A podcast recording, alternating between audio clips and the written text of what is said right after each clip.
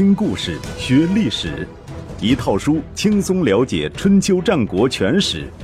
有声书《春秋战国真有趣》，作者龙震，主播刘东，制作中广影音，由独克熊猫君官方出品。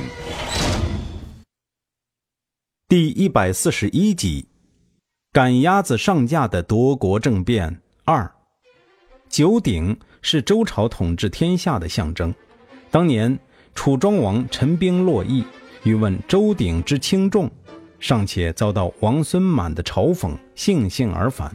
现在楚灵王提出这个问题，已经是不知天高地厚了。而然丹的回答更可以用轻佻二字来形容。当时西父站在楚灵王身后，脸色就变了。但是楚灵王很高兴。继续问道：“以前我们的祖先居住在许国旧地，现在郑国人贪恋这片土地而占有了它。如果我们求取，他们会给我们吗？”这个问题问得有点尖锐。要知道，然丹本是郑国公室子弟，因为政治斗争才逃到楚国。许国旧地则于公元前五七六年经楚共王之手划给了郑国。至今已有近半个世纪，向一个郑国人询问索取许国旧地的事儿，不是让人很为难吗？不过然丹一点儿也不为难，他很干脆地说：“当然会给。王室不爱惜大鼎，郑国岂敢爱惜土地？”说得好！楚灵王拍拍然丹的肩膀，对这个回答感到由衷的满意。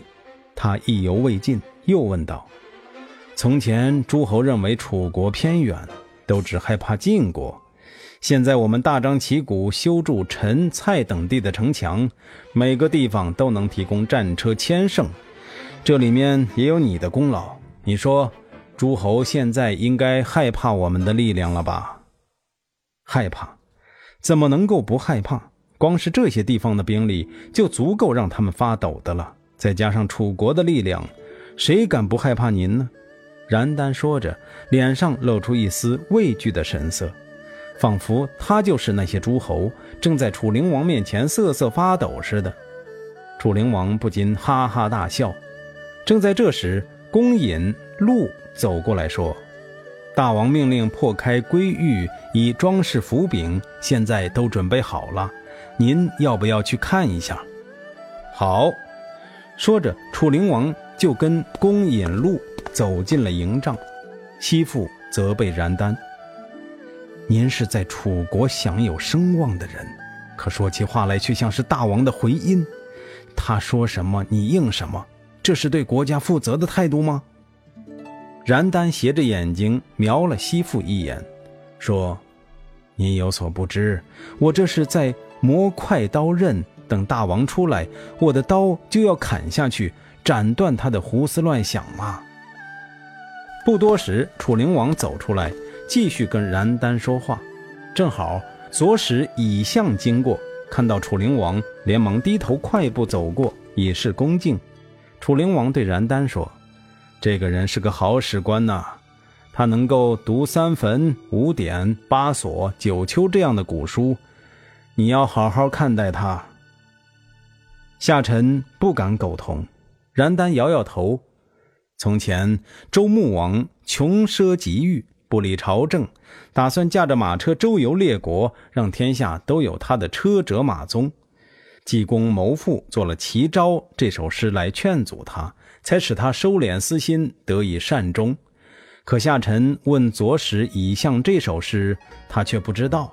如果问他更远的事，恐怕就更无从得知了。哦，那你知道吗？我知道，然丹说着，摇头晃脑地背诵了《齐招》：“齐招之殷殷，是招得殷。思我王度，视如玉，是如金。行民之利，无罪宝之心。”齐招是什么？古来众说纷纭，没有定论，大概是一种乐器，或者是一种音乐吧。这首诗的意思是。齐昭之声，安详和悦；圣德天子办事有度，有如金，有如玉，量百姓之力为出，而自己没有丝毫的陶醉。楚灵王不笨，马上就听明白了，这是在拐着弯批评他不惜民力，自我陶醉呢。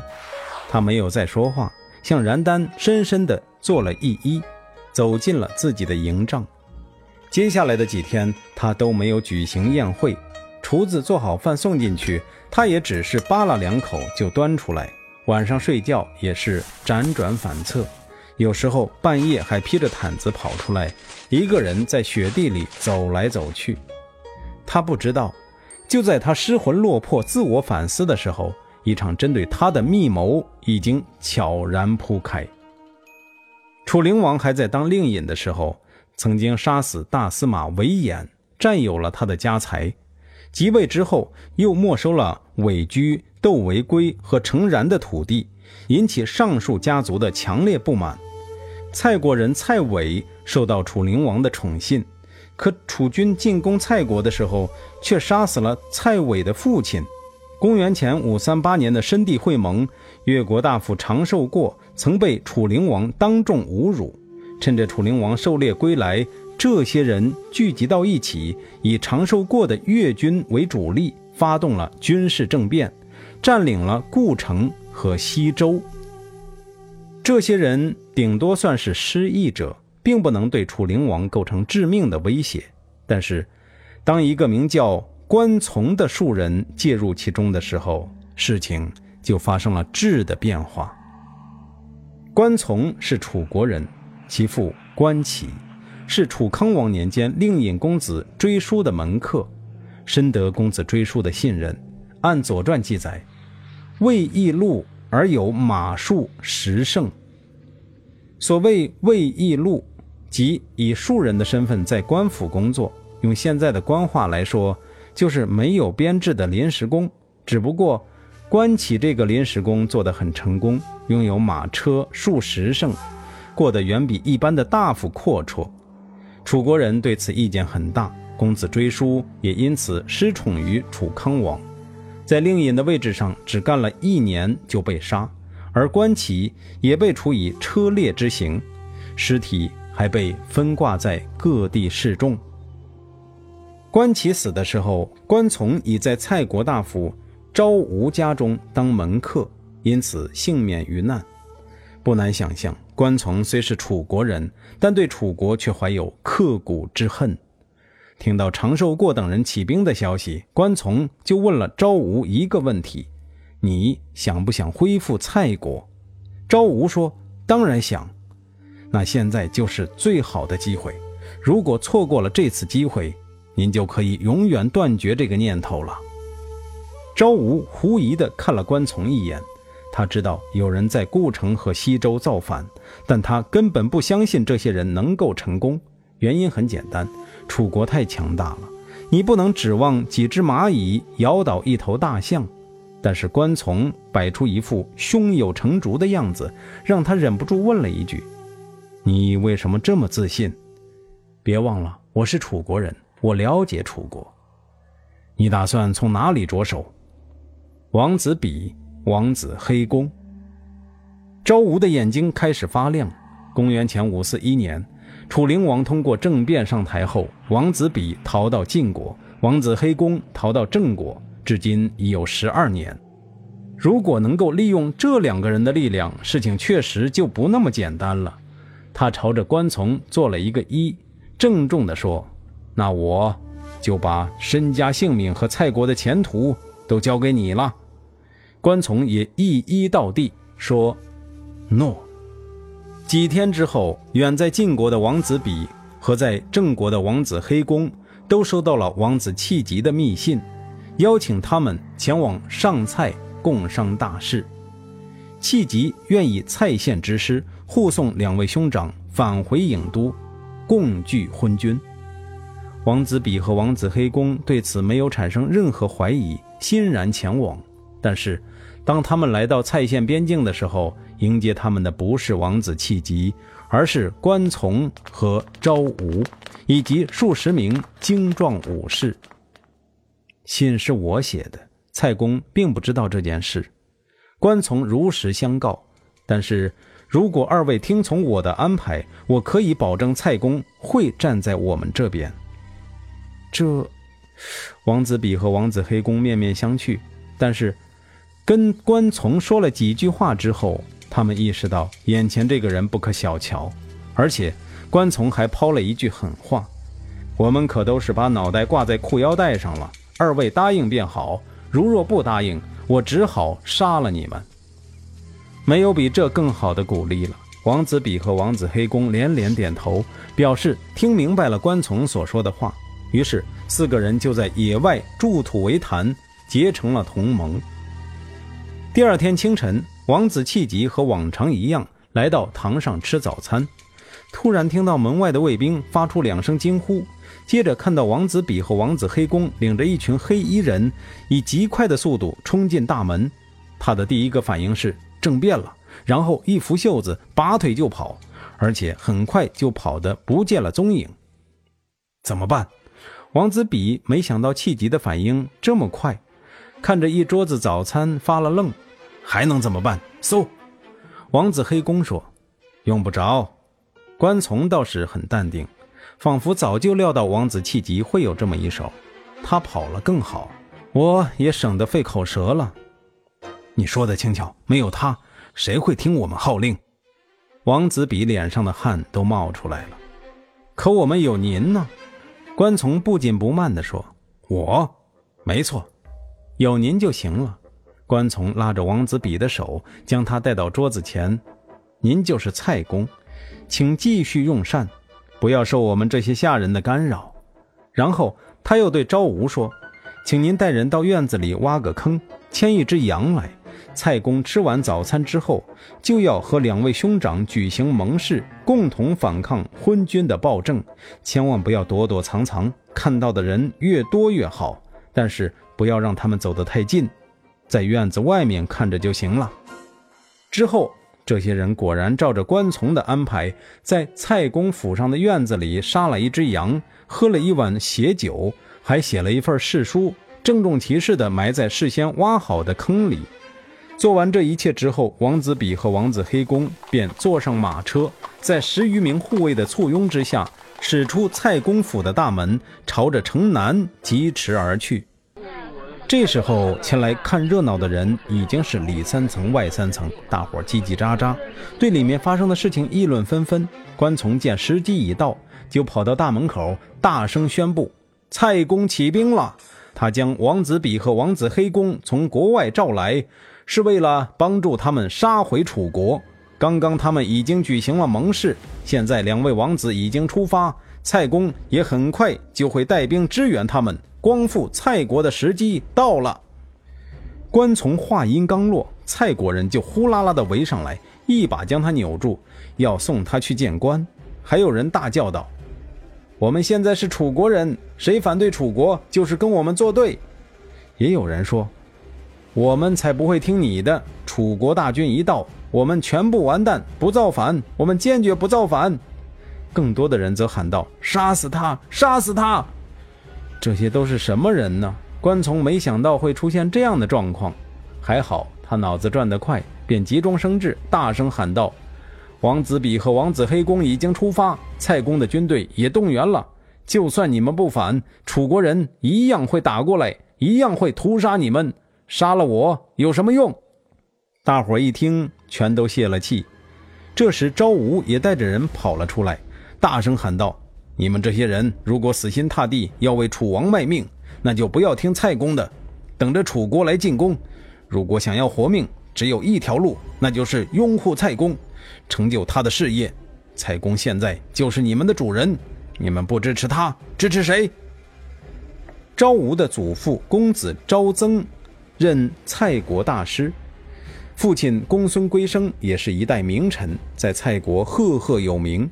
昭武一出面，立刻就有人附和：“听他的，他说的有道理。”也有人说：“为了蔡国，我们愿意。”反了，反了他娘的！还有人喊：“我们要为先君报仇，坚决拥护蔡公，杀死昏君。”这声音就像波浪一样传播开去。很快传遍了全城，就连躲在谷仓里的气急都听到了。气急是个聪明人，他捂住耳朵，静下心来仔细分析了一下形势，得出一个结论：现在就算他不想反，都不可能了。与其被人牵着鼻子走，不如主动出击，掌握自己的命运。于是他拍了拍身上的稻草，走出谷仓，偷偷溜回了蔡公府，然后冷不丁出现在大门口，朝着成千上万的革命群众做了一个挥手的姿势。人群立刻又沸腾了，大伙一拥而上，将气急团团围住。有人甚至喊出了“蔡公万岁”的口号。关从对昭武眨眨眼，两个人会心一笑。不久之后，王子气急、王子比和王子黑公在邓地正式举行了会盟，宣布反抗楚灵王的暴政。陈、蔡两地人民的爱国心也被激发起来了，纷纷拿起武器，聚集到气急麾下，浩浩荡荡向郢都进发。叛军势如破竹，或者说根本没有遇到有效抵抗。此时此刻，楚灵王仍然在黔西待着呢。各地楚军只要一看到三位王子的大旗，就放弃了抵抗的念头，有的甚至也加入了叛军。来到郢都城下的时候，发生了一点小小的状况。陈国人和蔡国人担心楚国人过河拆桥，一致要求暂缓进攻郢都，转而修筑堡垒，树立两国军旗。树军旗就等于承认两国独立了。站在陈国人和蔡国人的角度，这个想法并没有错。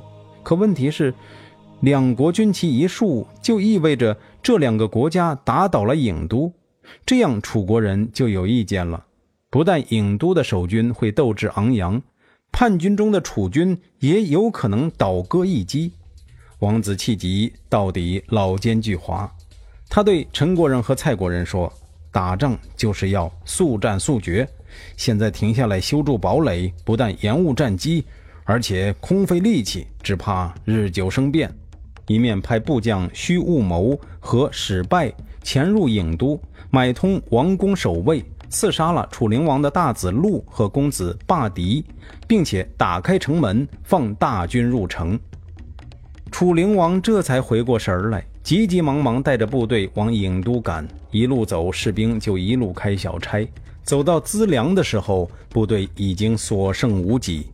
就是在这里，他听到了大子路和公子霸狄的死讯。楚灵王的脸上突然出现一种似笑非笑的奇怪表情，紧接着大叫一声，从车上跌落在地。当内侍企图扶他起来的时候，他一把抓住内侍的袖子，眼睛直勾勾地盯着人家，问道：“你说。”别人爱儿子，也会像我这样吗？爱子之心，人皆有之，恐怕还有超过您的。内侍回答：“像小人这种老而无子的，日后难免被人挤到沟渠里。您说，谁失去了儿子会不伤心呢？”内侍是宦官，自然没有儿子，说的全是实话。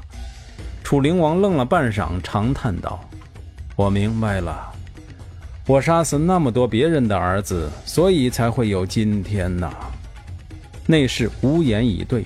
这时，燃丹走过来，单膝跪地，对楚灵王说：“现在说这些都太晚了。而今之计，请大王先回到郢都郊外，看国人如何选择吧。”楚灵王苦笑道：“众怒不可犯，我现在是天怒人怨，即便跑回去，又有谁会选择我呢？”然丹说。既然这样，那就先找个城墙坚固的地方躲一躲，再向诸侯借兵，如何？躲去哪儿？你难道还不知道楚国之大，已经没有寡人的容身之地？还有一条路，也许可以逃到别的诸侯那里，再从长计议。你不用再说了。楚灵王摆摆手，寡人气数已尽，去到哪里，都不过是自取其辱罢了。然丹默默退下。当天夜里，然丹就悄然离开，前往郢都投奔新主去了。燃丹一走，楚灵王身边的人很快就走光了，只剩下他独自一人沿着汉水南下，打算去往燕城。众叛亲离之际，有人却感念楚灵王的好处，主动去寻找他的踪迹。这个人便是申无宇的儿子申亥。我父亲两度触犯王命，大王都没有惩罚他，难道还有比这更大的恩情吗？怀着这样的念头，申亥终于在棘门的芦苇地里找到了楚灵王，并将他偷偷带回了家。同年五月，楚灵王在申亥家里自缢，结束了他充满非议的一生。作为一个倒台的君主，他虽然死得不风光，但是也绝不寒碜。申亥怕他黄泉路上寂寞，便杀死了自己的两个女儿，为其殉葬。当然，还有一种更为悲催的说法：楚灵王独自一人沿着汉水逃亡，遇见了原来王宫的小人捐人仇。楚灵王告诉捐人仇，自己已经三天没吃东西了。可是捐人仇也没有东西可吃，只能拿大腿当枕头，让楚灵王枕着睡了一觉。楚灵王醒来，发现捐人仇已经不见了踪影。再看头下枕着的，竟然是一块泥土。再后来，他就饿死了。